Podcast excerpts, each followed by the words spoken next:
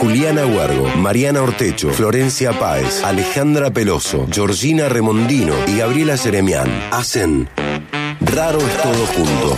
Un programa de humor e investigación sin ninguna pretensión.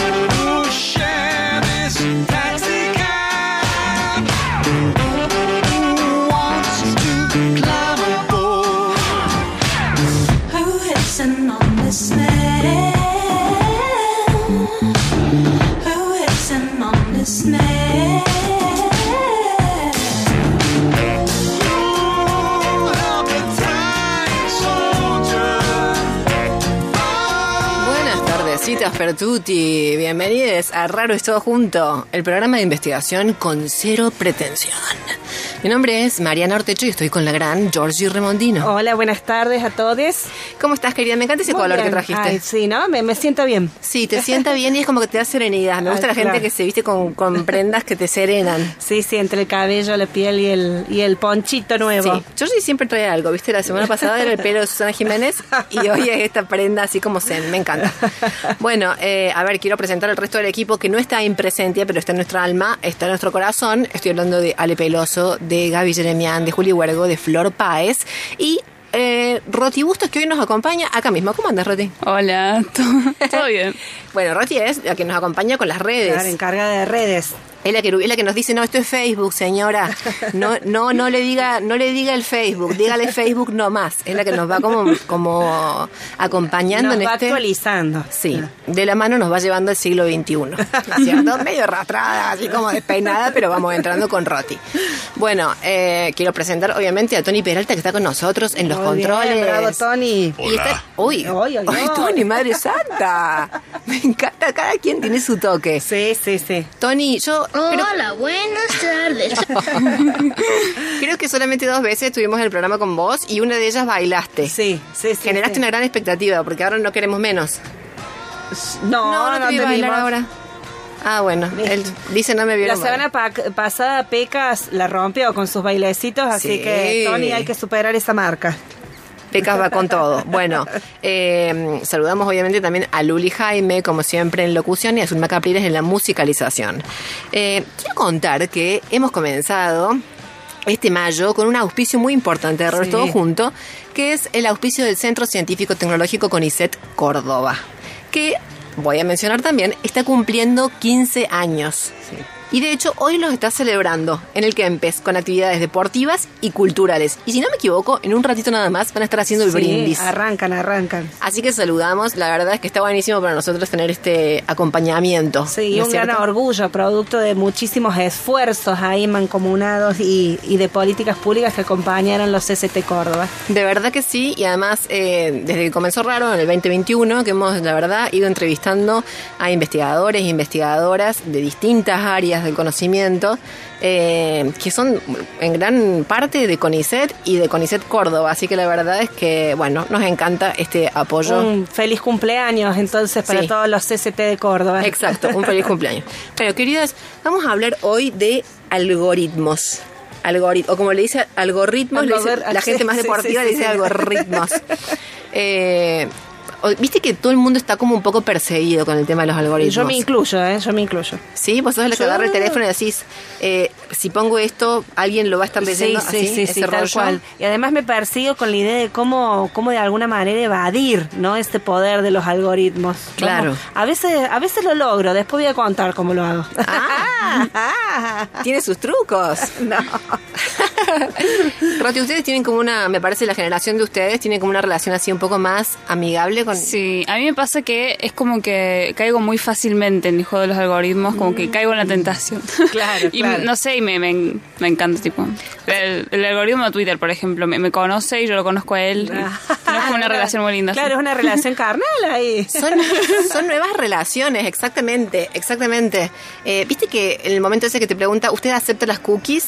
Ay, qué terrible. Una- Todos- es una decisión terrible en tu vida. Decir, acepto o no acepto, acepto o no acepto. El aparato psíquico está ahí como Sí, ¡ah! sí, en sí, quinta sí. y vos decís, Sí. más sí, que, que, que-". Acepto. Quiero ver esta noticia, quiero verla. Claro. Acepto los cookies. Y después nos quejamos porque las grandes corporaciones tienen información sobre Claro. nosotros y vos decís, pero ¿cómo puede que se para Y bueno, Pero aparte, ¿por qué ese nombre, cookies? Digo, ¿qué es Sí, eso? el nombre de galletita. Claro, obvio que quiero galletas.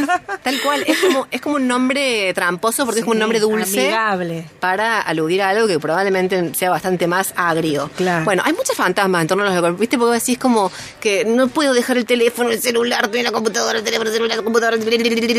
Y después también estamos llenos como de miedes. Bueno, hoy vamos a tratar de, con- de conceptualizar algunas cuestiones, de entender algunas cosas básicas. Tenemos un invitado muy especial, muy especial. Muy especial. ¿Anunciamos quién es o no? Sí. Sí, Sí, porque ya anunciamos.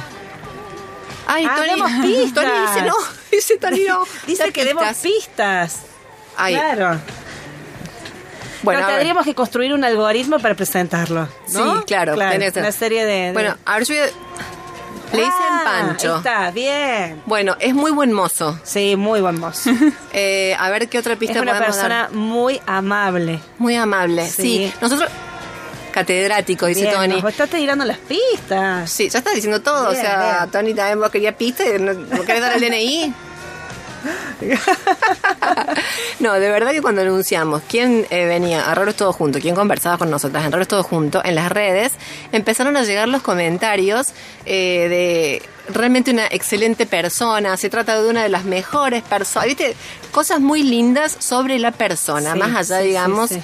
eh, obviamente de su perfil profesional. Estamos hablando de Franco, Francisco, Ah. perdón, Pancho Tamarit. Tenía que hacer el blooper, Franco. Bueno. Le cambiaron el nombre.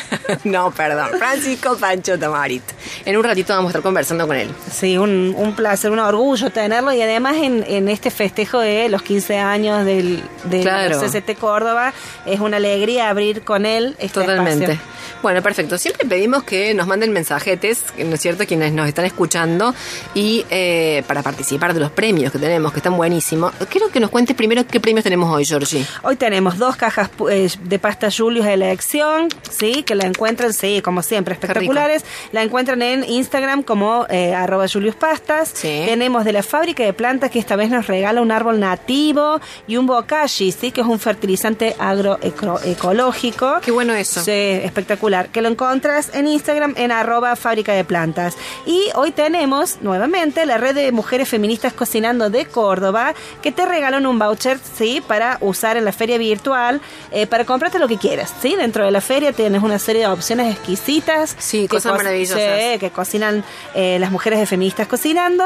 Así que bueno, podés encontrar la feria y a las chicas de eh, feministas cocinando en arroba red feminista cocinando CBA. Bueno, está bárbaro. Pasta Julios. El eh, árbol nativo con su fertilizante y el voucher de las chicas de Red Feminista Cocinando. Buenísimo. Para participar de estos premios les pedimos que nos manden un mensajete y que nos cuenten qué odian más que les muestre el algoritmo. Porque el algoritmo, vamos, ya vamos a ir entrando en la cuestión, pero es eso, digamos, básicamente esa función. No es exactamente una función, pero sería lo que elige que ves vos cuando, por ejemplo, entras a Facebook, a Instagram, ¿no es cierto? Sí, sí. Cuando te muestra publicidades, eh, eso que decide. Viste que hay cosas que te muestra y vos decís, me manden cana con... con Sí, mal, te deschaba. Vos alguna vez buscaste algo medio de Canutelli y después el algoritmo Te trrr, te pone así. Sí. ¿No te pasó nunca, Tony? Ay, Tony, no, no, no, no, no. Es, Claro, no, no aceptas las cookies, por eso. claro. claro. Sí, sí, a veces te deschaba mal y en el peor momento. A mí me ha pasado, por ejemplo, dando clases por Meet, Sí. que me saltaban los avisos así de actualizaciones, ¿no? Sí. Y empezaban a aparecer cosas que, que ven mis hijos, ¿no? Entonces aparecían, ti, ti, ti, ti, ti, ti. tenía que ir bajando todos los anuncios, ¿no? Claro. Tenía que ver con, con los algoritmos que me anunciaban alguna nueva publicación. Claro, bueno, que nos cuenten qué es lo que más les jode que les muestre de repente cuando entran así a las plataformas digitales o a las redes sociales y vos decís, ¿por qué me muestra esto? ¿Por qué me? A mí, por ejemplo, me muestran mucho eh, una publicidad de un tipo que te ofrece visa para irte a vivir a Estados Unidos. Yo digo, Mari, te están pero- invitando. Pero te juro, yo, no, te están invitando, no. O sea, yo digo, de- deben ver una vida muy, muy castigada, ¿sí? De este lado, para, como diciendo, no podés seguir así, digamos. El algoritmo un poco me mira y me dice, no podés, tu vida no está bien así, e- emigrá, Claro, andate de otro lado. salvoconducto. A ver si te podés abrir paso por otro lado, dice el Claro, algoritmo. claro. Bueno, eh, Bueno, a mí se ve que también viene por aquel lado la cosa, porque a mí me manda, por ejemplo, publicaciones que dice, cómprate una casa en Italia por un euro. Ah, nos ven de- pobres también claro, entonces. esos pueblitos. nunca- o sea, por un euro. Más Esos que eso no pueblitos vamos a sacar. olvidados, ¿viste? Por ahí que están tratando de promocionar. Bueno, y me llegan estas invitaciones también. Es loco, yo estoy re preocupada por lo que piensa el algoritmo de mí. Bueno, punto. che, ¿a qué teléfono se pueden comunicar Al- para mandarnos los mensajetes? Nos pueden mandar un WhatsApp al 351-3077-354 y nos pueden escribir en nuestras redes de Instagram en Raro es Todo Junto. Buenísimo, quiero decir que también nos pueden escribir ahí a Instagram y contarnos qué temas les gustaría que abordáramos en los próximos raros, en los próximos programas. Porque, mm, bueno, está bueno saber, digamos, también que, resulta interesante. Em, ¿Ya dijiste que nos pueden escuchar en Spotify? No, los pensaba decir al final, pero Ah, podemos cha, cha, decir. sí. Bueno, les decimos nuestras redes. En Instagram, arroba Raro es Todo Junto y en Spotify, Raro es Todo Junto. Perfecto, buenísimo. Bueno, a ver, algoritmo se supone que es como un conjunto, un algoritmo es un conjunto de instrucciones que ante determinados datos, ¿sí? signos lingüísticos o numéricos, es como que eh, efectúa una determinada acción. Suponte, el- en la bandeja de entrada del correo hay un algoritmo que está eligiendo qué te viene a la bandeja de entrada principal y qué va como spam. Claro. El mío te digo que anda como la mierda porque siempre, digamos, me manda spam las cosas que me interesan. Sí, está medio como... Quiera que no. Eh, por ejemplo, cuando vos estás cargando datos, viste, en algún formulario de tu tarjeta y tu DNI, y te dice no coincide el dato de tarjeta con el DNI, y vos decís, ¿cómo no? Ah, qué Eh, feo. Ahí estás leyendo los números y dice, no, no, no, no, no, te dice el algoritmo. Y te dice, no, no coincide, no coincide. Vos ves y decís, sí coincide, mierda, es el mismo que te estoy poniendo. Y ya empezás como en una cosa existencial. Decís, soy yo. Sí, o sea, sí, efectivamente soy yo quien está acá porque estoy poniendo mi puñetero dato. bueno, básicamente es eso. A ver, los algoritmos se han ido volviendo necesarios en la medida en que necesitamos, como sociedad, manejar grandes volúmenes de información. Claro, ¿No es cierto? Sería como un medio jodido tener una, una señora, por ejemplo, que te esté revisando el correo, viste, diciendo, a ver, a ver, esto lo manda Conrado, lo pongo en spam o lo pongo en la bandeja de entrada. Sería más lindo, pero sería Sí. más lento. Claro. ¿No es cierto? Y como sociedad a nosotros nos gusta mucho la celeridad, la velocidad. Parece que vamos como si fuera de frente a un muro, pero queremos ir Sí, rápido. rapidito. ¿Viste? Esa básicamente es como nuestra consigna civilizatoria. Bueno, entonces quiero decir, un poco están en distintos lugares también, aparecen en distintos Sí, ámbitos, sí, sí. ¿no es cierto? Los algoritmos. Eh, vos estás haciendo una prueba con multiple choice, bueno, te lo corrige un algoritmo, ¿no es sí, cierto? Sí, sí, sí, es digital, sí. Sí, sí, sino que es una persona ahí. Claro. Dijo A, B, C, Claro. 1, 2, 3, está con los dedos, el abaco, ¿no es cierto? Bueno. Pero podría ser un algoritmo. En medicina pensaba, por ejemplo, en la lectura de en todo esto que se ha venido en los últimos años desarrollando de diagnóstico por imágenes. Sí. ¿No es cierto? Esa lectura de esos signos que serían, no sé, icónicos. En este caso no serían ni lingüísticos ni numéricos, serían signos icónicos. Bueno, esa lectura de esas imágenes también, digamos, las recibe de alguna manera un algoritmo, ¿sí? Que a partir de eso eh, establece un determinado... Claro, claro, una lectura de ese informe. Exacto, una determinada lectura que supongo un poquito más complejizada termina siendo un diagnóstico. Eh, bueno, y obviamente en las plataformas digitales, en las redes sociales, etcétera. A ver, te voy a decir una cosa. ¿Sabes dónde también está el algoritmo? En Tinder. Ah, En Tinder, mira la cara que ¿Y funciona? ¿Y funciona? No, no bueno, bueno, pero escucha, escucha, escucha que esto está bueno. ¿Y ¿Funciona? Eh, ¿En qué sentido? ¿El ¿Funciona? algoritmo de Tinder? Bueno, A ver. a ver. Su, eh, pasa lo siguiente, digamos. Es bueno que esté ahí porque vos podés culpar al algoritmo. Claro, ¿entendés? no de, soy yo, es el algoritmo. De tus fracasos sexoafectivos. Claro, ¿entendés? ¿Viste esas citas que vos tenés en Tinder? Quienes Claro. tienen Tinder sabrán que de repente vos te pegas una cita y la estás pasando mal. Pero mal, mal. Sí, sí, o sea, sí, vos decís, "N- o sea, cualquier cosa que pase va a mejorar esto. Claro. Incluso estás como deseando la tragedia. Vos decís, si se, si se incendiara este recinto, o sea, yo la- Claro. la, saco buena. Ahora ¿entendés? podríamos O sea, decir, no sos vos, ni soy yo, es el algoritmo. Es el algoritmo, Claro, tenemos el de nuevo título de una peli. ¿Entendés? Pues decís, esto es así, no hay ningún problema. En, ese, en esos casos, digamos, es bueno. Claro, Eh, tenemos un chivo expiatorio. Exacto. Pero bueno, nos genera esto que decíamos al comienzo, toda esta fantasía de que nos espían. Y que no sé si es tan fantasía, me parece que no. Pero no es que nos espía una persona, pero a su vez alguien en realidad programa o manda a programar esos algoritmos.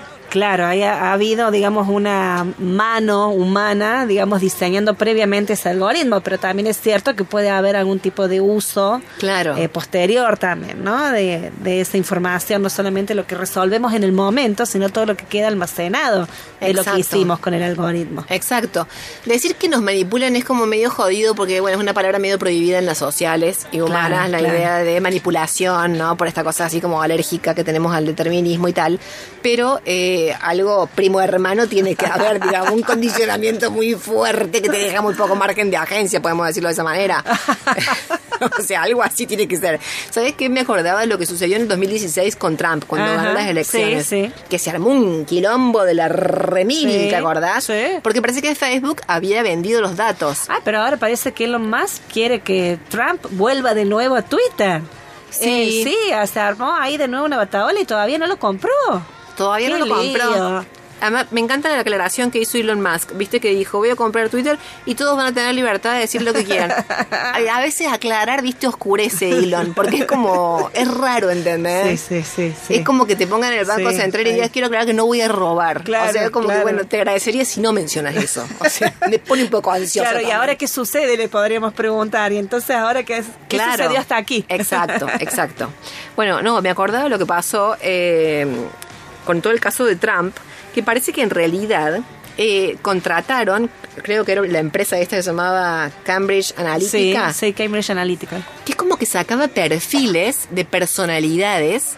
¿No es cierto? De la gente que usaba Facebook. E hizo como si fueran cinco tipos de personalidades. Tipo el aventurero, eh, no sé, la lideresa, eh, la, El indeciso. el indeciso, el no sé qué. Entonces, hizo esas tipologías de personalidades en base, ojo, a los me gusta que la gente ponía en publicaciones. O sea, tomaba esa información y a partir de eso diseñaron la campaña de Trump como en cinco versiones distintas. Entonces, por ejemplo, al aventurero le mostraron un Trump cargado con un arma, ¿entendés? O sea, calzado.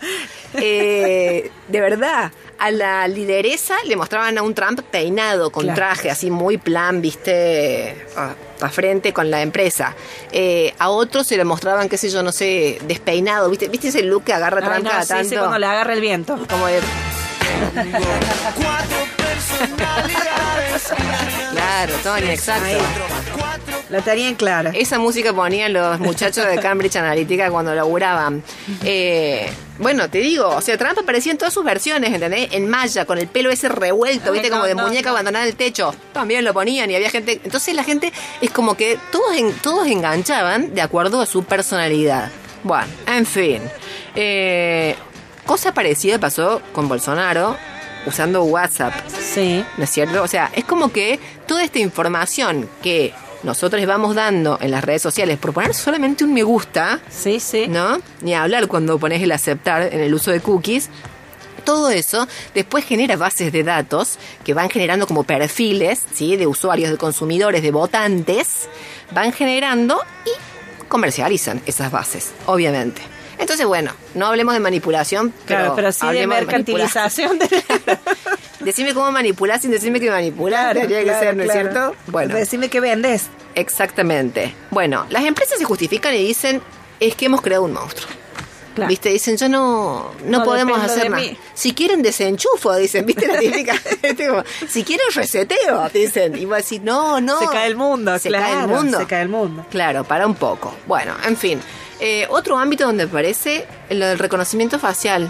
¿Les ha, les ha tocado muchas veces esto de que tienen que poner el hocico en el teléfono No. para que les haga la foto? No. No, no, no. Sí, a mí todavía me. Es tremendo, Roti. Bien. Es tremendo, Roti, ¿o no? Sí, es raro. Cuando me pasó fue como, ay, esto, esto, esto es la ciencia ficción de la que tanto hablaban. Claro, Claro. llegó. Un buen día llegó. Aparte no, te- no, a mí no me pasa. Bueno, Georgie, sentiste una mujer afortunada.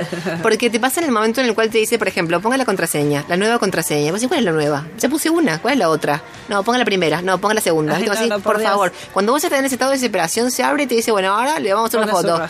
Y vos decís, y te ves la cara de Freddy Krueger que Sí, tenés. no, y decís, no, no, madre no, no, mía. Ahora tu cara, literalmente te dices. Ahora tu cara. Y vos tu. Cara y vos decís, esa ojera tengo, madre de Dios. Y ahí te hace cuando vos decís, madre de Dios. Te hace la foto, clink. Y vos decís, no, no me va a reconocer porque yo así no soy. Sí, se parece. Sí. Con esa cara de monstruo, Sí. te damos el ok. Bueno, ahora que me lo recuerdas, me pasó una vez en un parque, en un parque temático. Que nos habíamos equivocado en. Nos, nos pusimos distintas pulseritas para las entradas. Ajá. Y me dijeron, no señora, usted no es el de esa pulsera. Pero ¿cómo no voy a ser la de esa pulsera? Porque mira, ahí la tenemos grabada a usted. Y ahí sí, me habían venido siguiendo todo el parque. Ah. Qué fuerte, yo- Georgie. sí, sí, sí, ahora que me, me hiciste acordar, fue una experiencia traumática. Mira vos. Pero bueno, digamos, esto del reconocimiento facial claramente tiene estas otras aristas que tienen que ver con el control social. ¿no? Totalmente. Bueno, a ver. Personas un poco paranoicas como yo entramos en cólera. eh, Nos no, brotamos. Pero claro, o sea, no, no, no empujen porque. Claro, claro, me pongo loca. Claro, me pongo loca. Eh, a ver, otra situación en la que aparece es cuando vos, viste, estás, eh, por ejemplo, que te dicen use el chat de una página web para hacer una consulta. Ah, y no. te responde y vos decís, pero esta No. persona es real o No. no, es, o es- Ahí ¿es está. Jorge real Claro. o, o es un bot. Bueno, ¿Qué- a- ahí es donde yo me, me, me engancho. Digo, lo voy a joder. Lo voy a joder y le voy a elegir todas las respuestas y le voy a poner todas las... Te juro. Me pongo loca con los chats. Con los bot chat Sí. o chatbot, creo que son Sí. chatbot, me pongo loca. Digo, bueno, Ann, ya sabemos que no es Ann, sino que es un chatbot. Bueno, a ver, voy a ponerle todas las respuestas que pueda evadir una respuesta automatizada y lograr que me atienda una persona real de carne y hueso. Ah, yo me pongo loca en esas instancias. Veo, Claro. estudio, estudio el algoritmo para ver cómo evadirlo. Es exasperante. Sí, es bueno, exasperante. yo sí tengo unos, mira, solamente cuatro consejetes para A que ver, sepa, para ver, que sepas distinguir cuando estás hablando con un Bien, con un bien. bot y cuando no. Me va a venir bien. A ver, Dice, número uno, repiten frases. claro. Que eso tampoco me vale en realidad porque la gente de carne y hueso de las empresas repite frases. ¿Viste? Cuando te dice, le estamos llamando de no sé qué, sí, ahora le voy a contar los beneficios de la tarjeta, sí, y va a decir, no, sí, no, no, no, no, no, no, no, no, no, no. Bueno, ese en realidad lo digo, pero no me vale. Después dice, eh, suelen ser particularmente inexpresivos. Ah, claro.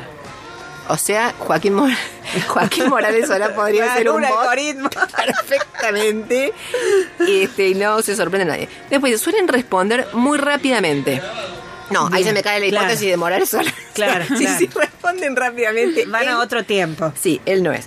Dice, no dan respuestas coherentes. Acá surge la hipótesis Carrio, cuidado. si, si no dan respuestas coherentes, Ahí está Carrio. la hilita, eh, Está cuidado, ¿no es Está ahí. cierto? Vamos a ver si tiene eh, venas o cables. Claro. Bueno, eh, surgen un montón de preguntas. Eh, me acordaba de la peli Blade Runner, ¿la vieron? Ah, sí, sí, sí, Sí. sí.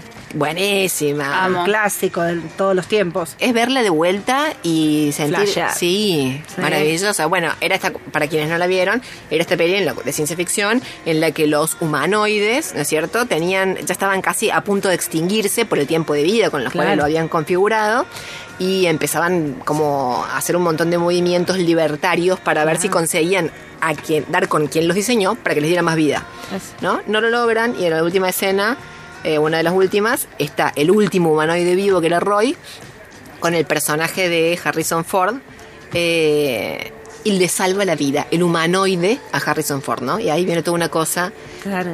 como de que el humanoide en el último momento aprendió a, a apreciar la vida. Claro. Como que había logrado desarrollar empatía, que es lo que más nos preocupa, digamos, de todas estas formas de inteligencia artificial.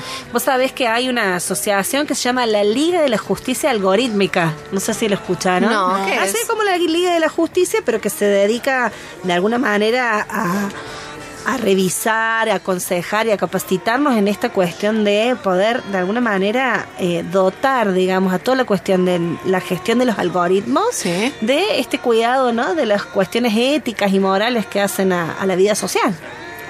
Así que, este, no sé, por ahí podríamos pedir la ayuda también alguna de estas veces a la Liga de la Justicia Algorítmica. De una, totalmente.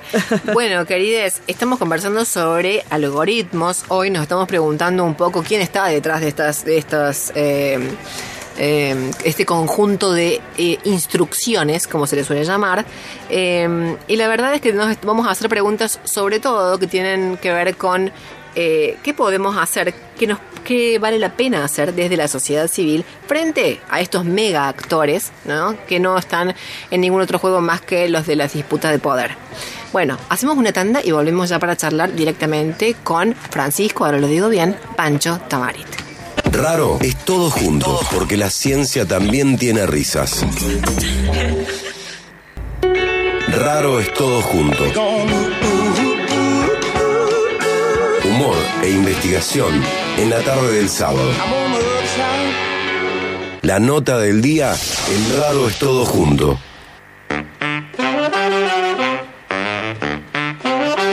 Bueno, seguimos con este raro es todo junto, hoy hablando de algoritmos. ¿Tenemos mensajetes? Sí, tenemos un montón de mensajes. Nos dice Oscar, hola raras, una vuelta busqué bombas presurizadoras para el calefón y luego Face me manda publicidades de bombas para estirar el miembro.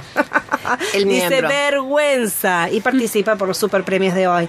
Después nos escribe, mira, Julio de la Calera dice, hola raras, lo que me preocupa aparte del algoritmo es que el celular me escucha. Un abrazo para el querido amigo Pancho Tamari. Perfecto. Sí, ya están llegando saludos para eh, eh, Francisco Tamarit.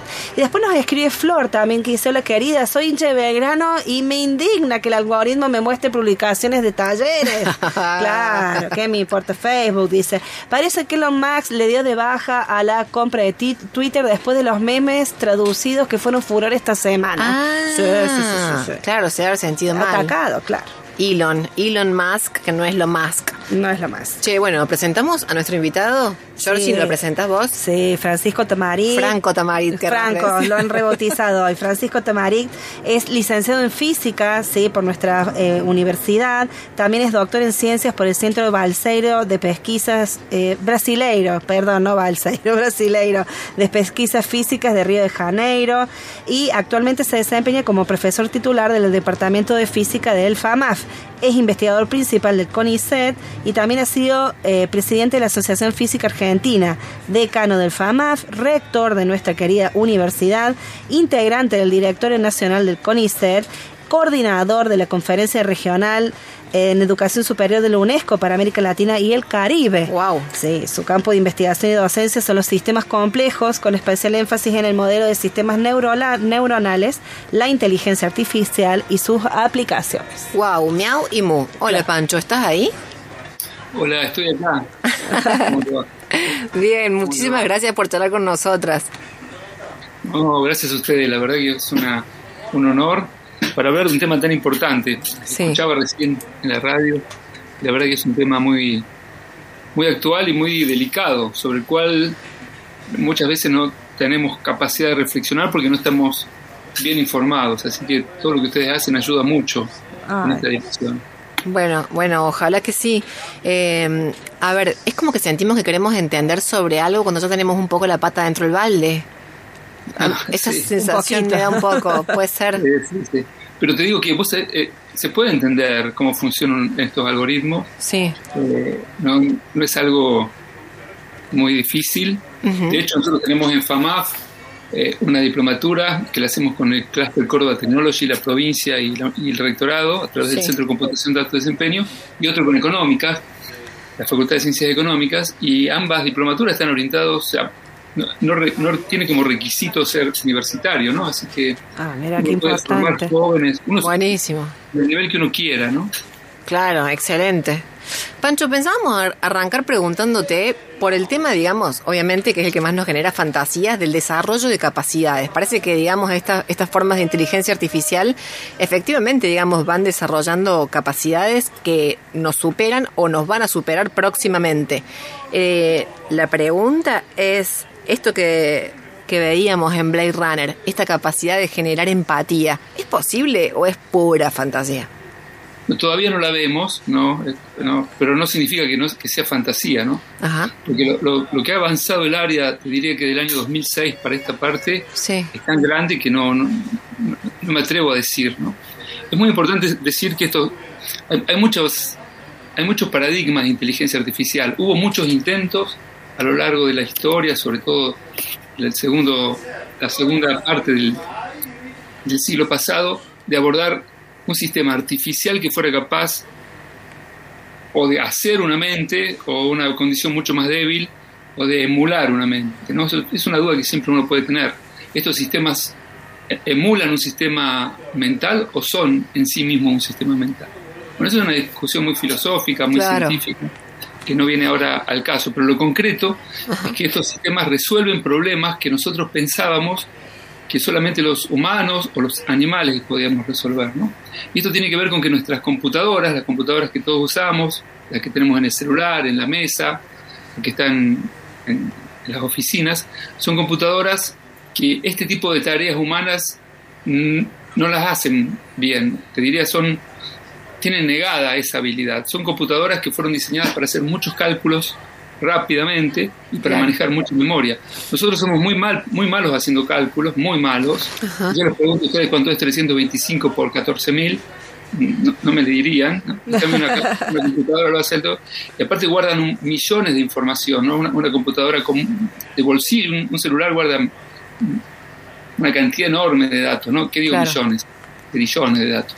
Y nosotros, en cambio, tenemos ciertas habilidades que están más vinculadas con extraer características de los datos que nosotros vemos. Nosotros vemos una foto Ajá. y no, podemos extraer información de que hay una persona, o hay un perro, o hay un gato. Eso a, un a una computadora común le no, no lo sabe hacer.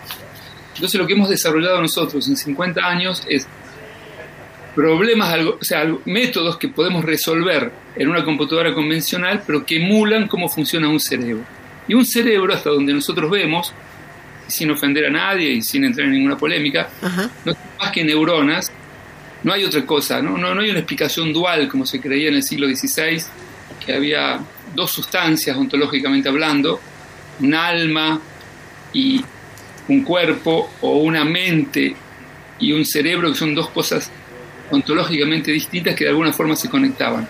Nosotros lo único que vemos, porque podemos compararnos con otras especies, algunas muy próximas a nosotros, como los chimpancés y los los bonobos, pero aparte nos podemos comparar con nosotros mismos a lo largo del desarrollo del individuo, ¿no? Sí. Cuando es chiquito. Entonces lo, lo- que nosotros vemos es que eh, muchas neuronas muy conectadas entre sí, muy con- esto, esto es fundamental. La información el cerebro la guarda no en las neuronas, sino en las conexiones. ¿no? Entonces, si uno tiene muchas neuronas y las conecta eh, de forma adecuada, puede, empiezan a surgir, nosotros decimos emerger, fenómenos novedosos, difíciles de explicar, solo a partir de las neuronas. Entonces, por ejemplo, nosotros nos podemos preguntar eh, por qué nosotros somos la única especie que tenemos eh, el lenguaje que tenemos, siendo que otras especies también avanzadas, avanzadas, disculpen, no, no debí decir Sí, avanzadas, sí, sí.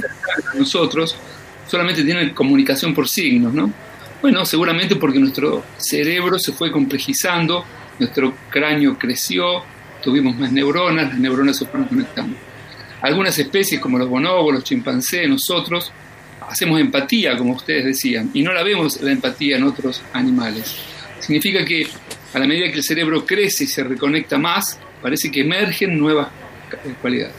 Lo que nosotros venimos viendo eh, en, en la ciencia, ustedes hablaban recién de Elon Musk, lo que venimos viendo es que año a año se hacen redes neuronales con más neuronas y con más conexiones. ¿no?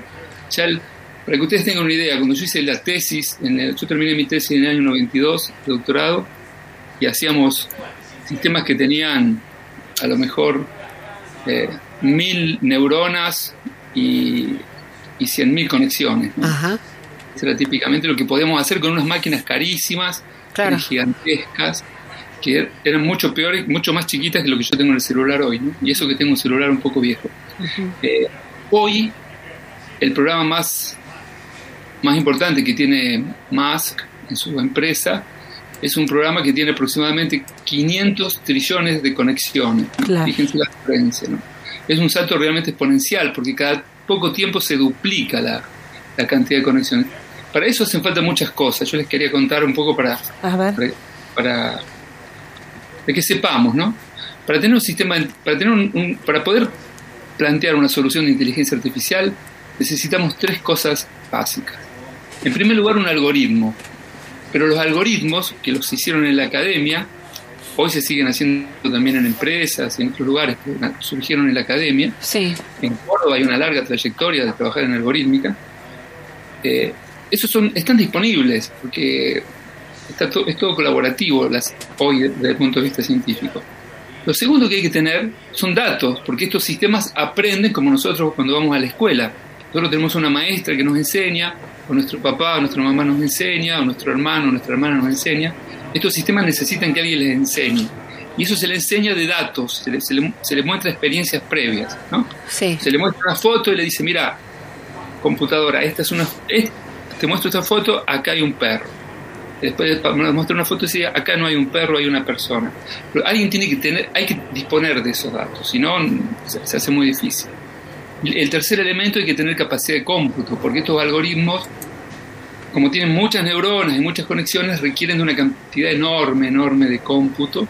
Bueno, que hay que, es caro hoy, ¿no? Porque eh, son computadoras caras. Nosotros aquí en Córdoba contamos con el Centro de Computación de Alto Desempeño, si no me equivoco se creó en, en el 2010, y realmente es el centro más importante, ¿no? Y tenemos ahí una máquina especialmente dedicada, creada, solo, Nabucco se llama, solo para, está optimizada para hacer inteligencia artificial. Entonces, Ajá. para resumir, necesito saber los algoritmos, eso lo saben los técnicos, los profesionales, los científicos, eso se aprende. Necesito los datos, eso lo está, está en poder de las empresas, de los particulares, de los estados, y necesito las grandes computadoras. El punto es que muchas veces nos engañan y a, a través de una aplicación o un programa de computación, nosotros accedemos a darle permiso a ciertas aplicaciones que les transmiten nuestros datos a la, al- a la empresa, ¿no? Claro. Bajas una aplicación, suponte que es una lupa, para poner un ejemplo. Sí, no sí. conozco, Y te preguntan, "Ta- ¿me permitís hacer esto, esto, esto? Bueno, y te buscan los contactos, te buscan a quién llamaste. Entonces tienen lo que nosotros decimos, vos dejas una huella, como si- viste como Sí. como uno deja una huella sobre el vidrio, una huella digital. Vos le estás explicando a qué hora te levantás, con quién hablas, cómo escribís, qué lees, qué videitos mirás, qué, qué te gusta de Facebook, qué te gusta de Instagram. Entonces hay que reglamentar esto para que esto no pueda pasar, para que esté penado y controlado el uso de nuestra, de nuestra privacidad. Pero lamentablemente es muy difícil también, ¿no? Porque tenemos una red interconectada de, de dispositivos, cámaras, teléfonos, micrófonos, pantallas, tan grande y hay tantos prestadores que uno dice, ¿cómo hace uno para controlar que no me estén escuchando? Una oyente decía recién que ella siente que le, le, le escuchan, Sí. Es verdad que le escuchan, porque hay algunas aplicaciones que te piden permiso, vos se lo das, después ella te escucha, entonces ella sabe que está diciendo que quieres ir a, a Cancún y te empiezan a llegar mensajitos para que vayas a Cancún. Bueno, eh, no, es- no es muy difícil hacer eso, es, es bastante fácil. Es lo que haría una persona que nos esté escuchando atrás de la puerta y dice, ah, mira, mira, Pancho quiere ir a Cancún. Entonces cuando salgo me agarra y me dice, che, te hago una oferta para un Cancún. viajecito. Te está espiando, te está espiando. Hay diferentes modelos. Estados Unidos y China son muy liberales en esto, en el sentido que no, no se preocupan mucho con el individuo, con la privacidad. En cambio, Europa está muy preocupada con esto y, es- y eso ha generado también, no sé si ustedes lo observan, de que Europa queda un poco atrás en esta disputa, ¿no? Sí. Una disputa que se da básicamente entre China y Estados Unidos. Sí. De ver domina estas tecnologías, que son tecnologías muy estratégicas además, ¿no? No es como manejar, dominar el auto, ¿no? Es, es Claro. un poder para bien y para mal muy estratégico. Y, y, mm, te hago una consulta, en esta, en este mapa que vos nos dibujas, argentino, nuestra región, ¿cómo, cómo, ¿cuáles son las discusiones que se están dando? ¿O ¿Cómo queda en relación a, a normativas o acuerdos que se están realizando al respecto? Hace muy poquito, creo que fue el 5 de abril, si no me equivoco, eh, se lanzó a través de la Secretaría de Asuntos Estratégicos que dirige Belis, se lanzó un plan nacional de ciencia de inteligencia artificial y ahí se sentaron las bases. Hay como un programa que, por lo que yo percibo, está un poco encomendado a, a la gente de la Facultad de Derecho de la Universidad de Buenos Aires, aunque también hay cordobeses ahí. Ujú. Hay en particular la, la doctora ingeniera Laura Díaz que está trabajando en ese proyecto, que es muy importante, muy Ajá. importante. Es más importante conseguir que estas tecnologías nos mejoren la calidad de vida y que no nos empeoren la calidad de vida, como pasó con la energía nuclear en la, Claro. la década del 50 del año pasado, acá es- tenemos que estar pensando constantemente, aparte de, de aprender algoritmos, de tener buenas máquinas y de, de juntar muchos datos y, y de forma muy cuidadosa, tenemos que reflexionar como sociedad qué vamos a permitir, qué mecanismos vamos a tener para defendernos, qué vamos a hacer con aquellos que delinquen, ¿no? Para, empezar vamos a tener que definir qué es delinquir ahora, ¿no? Claro, Hay, hay muchas lagunas todavía. claro, claro. Claro. Sí, esa es un poco, digamos, es la pregunta. ¿Qué podemos hacer concretamente desde la sociedad civil, digamos, para, para defendernos en, en lo concreto, digamos, al, al momento de usar, por ejemplo, eh, un teléfono celular o, o de Sí. hacer uso de las plataformas digitales? Bueno, yo soy, yo soy muy conservador y Ajá. mis colegas en general, en mi facultad, en, en la universidad en general, que estamos en el área somos muy conservadores, ¿no? Por ejemplo, yo no hago, yo no soy ningún aplicativo estos de diálogo como, como WhatsApp que ustedes decían, yo no, Sí. nunca lo abro en la, en la pantalla. Ajá. Hay una experiencia muy, muy reciente, que es el caso del juez eh, Moro de Brasil, que llevó adelante la operación Lavallato, Ah, ¿no? sí, Esta- sí, sí, sí. denuncia. Bueno, se, se, se filtraron 300.000 WhatsApp entre el juez y la fiscalía. No. 300.000, que está, está totalmente vedado, ¿no? Es como si, imagínense, Claro. en un sistema que tiene un sistema eh, acusatorio, que el Ministerio Público Fiscal hable con el que va a ser el juez de la causa, es- está muy claro que ellos acordaron pruebas, taparon pruebas, falsificaron pruebas. eh, se- y entonces yo digo, bueno, si llegamos a ese nivel, que un Estado tan poderoso como Brasil pasa esto, bueno, ¿qué puede pasar conmigo? Claro que nosotros somos invisibles al sistema, ¿no? Claro. Nadie va a venir por nosotros, pero bueno. Pero a lo mejor viene para engañarnos, para hacernos votar en un candidato que, que miente, o para hacernos comprar un producto que no, es, no tiene la calidad que tiene, o para hacernos creer una teoría, por ejemplo, de que las vacunas no funcionan. Claro. Ustedes hablaban, ustedes que son de las ciencias sociales, le tienen un poco de terror a la palabra manipular. Algún- yo diría que en algún sentido ellos se, la manipula, manipular es muy humano, yo les quiero decir eso, ¿no? Porque un papá manipula a los chicos, cuando los educa un hijo manipula al papá, el abuelo Claro. manipula, ¿no? Eso, o sea, es, es parte de, de- de esa inteligencia que tienen que tener los animales, inclusive los humanos. Entonces, tratar de, y lo otro que los humanos hacemos muy bien y que estos sistemas han aprendido a hacer, ustedes hablaban de Cambridge Analytica, porque al principio se trataba de trabajar sobre cosas, eh, ¿cómo te operaciones que los humanos hacemos muy bien. Por ejemplo, les pongo algún ejemplo. Estos sistemas son muy buenos escribiendo y, e interpretando. Uno le da un texto y ellos te hacen un resumen. Ajá. Y al revés, le da un resumen y ellos te hacen un texto. Ese es el, el gran logro de Musk con su, con su empresa, ¿no? OpenIO. Es increíble lo que él hace. Él, vos le pones una frasecita, suponte que yo pongo así, sé, una frasecita. eh, Pancho se fue a las sierras. Y él a través de eso hace una historia. Si no me gusta, hace otra.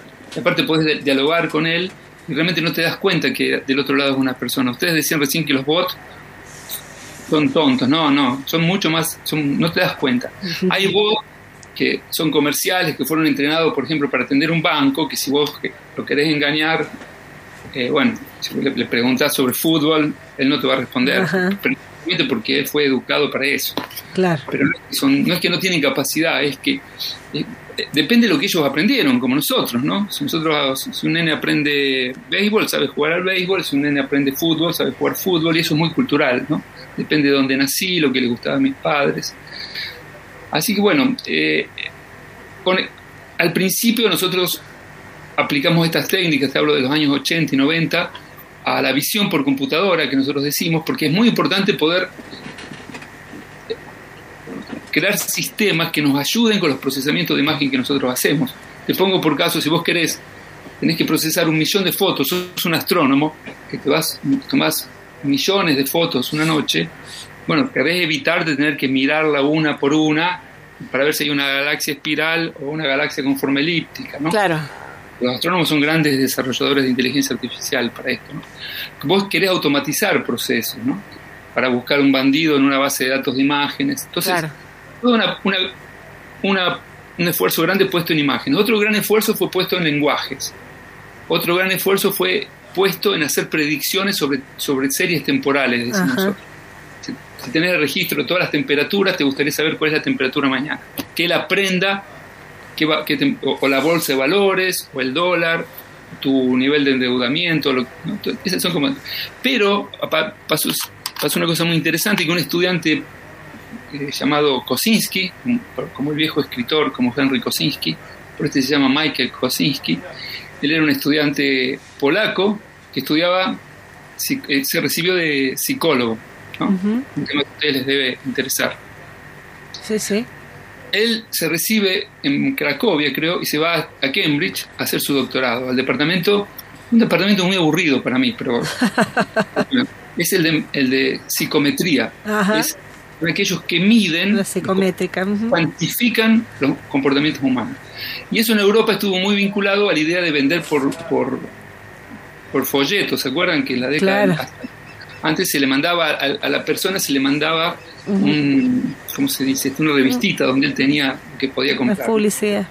Claro, entonces, bueno, se- con eso se- eran cinco propiedades que se buscaban en las personas y se armaban 32 características. Se, se- se dividía la población en 32 grupos. Y este chico va, siendo muy jovencito, él va a Cambridge y dice, yo voy a ir a hablar con los- mis colegas del Departamento de, Ciencia de la Computación le voy a preguntar si yo no, no me pueden ayudar para hacer algo mejor que lo que hacemos los psicólogos. Bueno, porque al psicólogo le cuesta mucho conseguir información sobre los cinco rasgos de la persona, por ejemplo, si la persona es neurótica o no, si es abierta o no, si es confiada o no. Bueno, ¿cómo hago yo para obtener esos datos? Entonces él dijo, yo voy a ir al departamento de, de ciencia de la computación y entonces él hizo, aprendió e hizo una red neuronal muy chiquitita, ¿no? Pero le faltaban los datos. Entonces él dijo, yo le voy a preguntar, voy a hacer lo siguiente, voy a hacer una aplicación que la llamó Mi Personalidad en inglés. Le voy a decir a los chicos acá de- del entorno académico que me ayuden para mi tesis. Él pensaba juntar 300 personas, juntó 30.000. Oh, Esas 30.000 personas le, le hicieron dos cosas. Primero le respondieron una encuesta muy íntima, donde él les preguntaba de todo, ¿no? desde lo alimentario, afectivo, sexual, ideológico, religioso. Y a su vez le pedía al final permiso para que, para que ellos le deja- autoriz- autorizasen a Facebook para que Facebook le, le dejase ver los likes que ellos habían puesto. Entonces él tenía la personalidad descrita por el individuo, él era un psicólogo, y a su parte eh, sabía, él tenía los datos que ellos dejaban en la huella, una partecita de los datos, porque era- parecía inclusive bastante poco probable que los likes fueran un buen predictor. Él hizo una red neuronal y le enseñó a la red y le dijo, mira, esta persona que me respondió a este cuestionario tan íntimo pone estos likes, esta persona estos likes, esta persona estos likes. Con Ajá. 30.000, él hizo una máquina que predecía fabulosamente y lo publicó en un artículo, como, como si hubiera descubierto un teorema matemático. Él ingenuamente lo publicó en una revista, lo vio una super empresa de, claro. Una super empresa de, de, de- de- ¿cómo se diría? De marketing. Sí. Y lo fue a ver a él. Claro. Le dijo, Michael, ¿por qué no te venías a trabajar con nosotros? Que queremos hacer un spin-off, una empresa Claro. nueva. Y él dijo, no, no, yo le agradezco, esto es muy peligroso. Él pone en- el paper ese que escribe, esto es muy peligroso, hay Ajá. que usarlo bien. Bueno, pasa el tiempo, él está en un congreso en, Suez- en Suiza, Trump gana las elecciones, él prende el noticiero y él ve que atrás de Trump está la persona que lo ha ido a ver y un colega de su, de su departamento. Ay, la la. Dijo que no, pero ellos fueron y se, le heló el alma, claro. Y montaron la empresa con el algoritmo. Pero él había hecho público el algoritmo, pobre Michael Kosinski. ¿no? Claro. es un gran, un gran investigador de California. Él sigue con estas investigaciones. Pero fue la primera vez que a alguien se le ocurrió que así, así como estos sistemas ven imágenes como nosotros, procesan lenguaje como nosotros, hablan como nosotros, leen como nosotros, alguien dijo, bueno, también pueden hacer buenas predicciones psicológicas, ¿no? Claro. Si tienen buenos datos, pueden decir, bueno, eh, Juan es una persona afable, desconfiada, insegura, divertida. Bueno, entonces, ustedes decían que habían clasificado en cinco grupos. En la, en la campaña de Trump, ellos clasificaron en 1800 grupos, porque quisieron Ah, mirá. Clasificaron en 1800, Claro, robaron información. 80 millones de perfiles, Claro. porque este chico había pedido permiso, pero Cambridge Analytica no pidió permiso, lo compró, no se sabe muy bien. Claro. Facebook tuvo que pagar una multa Millonario, importante. sí. No fue acusada, no fue culpada de haber. Parece que fue una especie Solo de- fue de- multada. Claro. Y Claro. después ustedes hablaban del caso irresponsable y malsano de Bolsonaro en Brasil, que nos tiene que alertar mucho, porque eh, el hijo de Bolsonaro, apoyado por este magnate de la ultraderecha Bannon, Sí. Sí. eh, que fue un poco el que financiaba todas estas campañas de- así tan terribles, ellos se apropiaron de datos de, de empresas que tienen procesos de fidelización de clientes, ¿no? Como acá también, vos vas a un supermercado, vas a un almacén y te dan una tarjetita de fidelización, después eso, eso se comercia ilegalmente, porque Ah, no se puede claro, vender. claro, saben todo lo que consumís. Claro. Sí, Y saben, claro, a qué hora te mueves, sí, pues saben todo. Claro. La verdad que.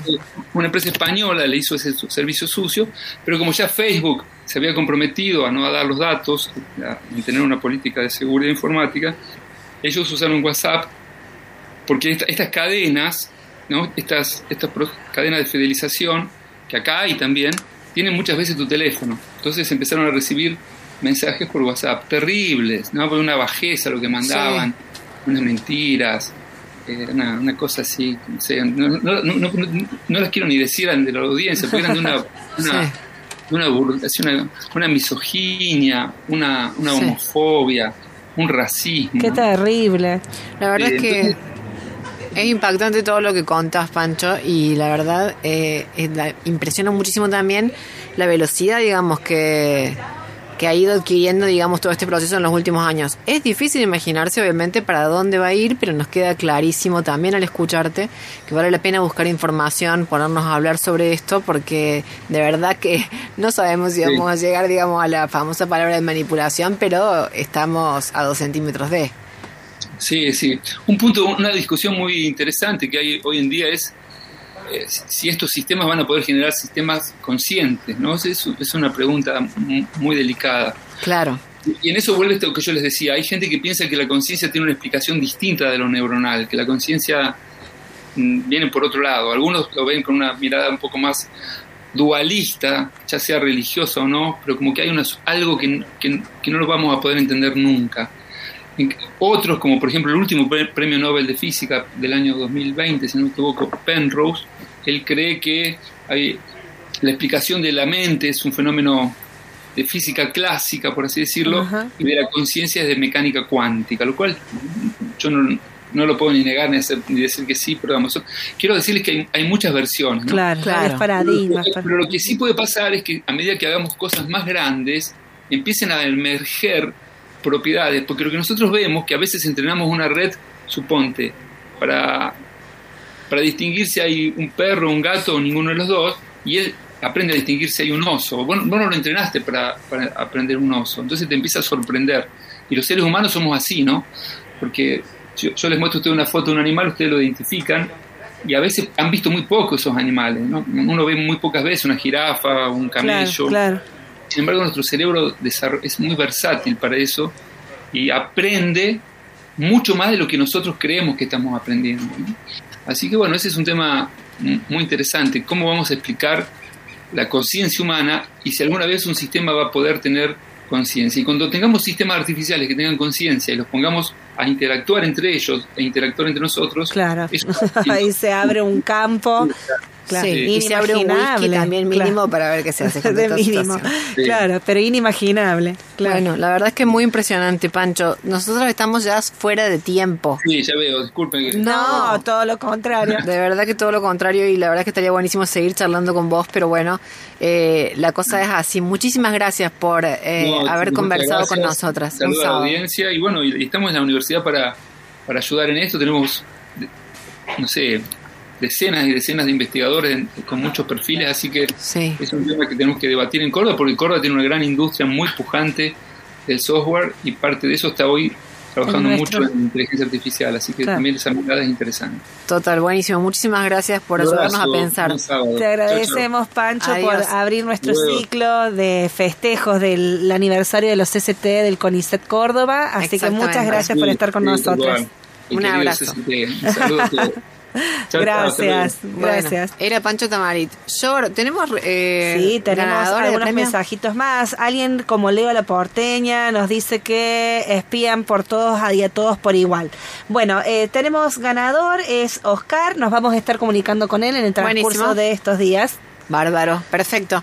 Bueno, queridas, querides, queridos, es que se terminó. Raro es todo junto, nos encontramos el próximo sábado y ahora seguimos con otro siglo. Adiós.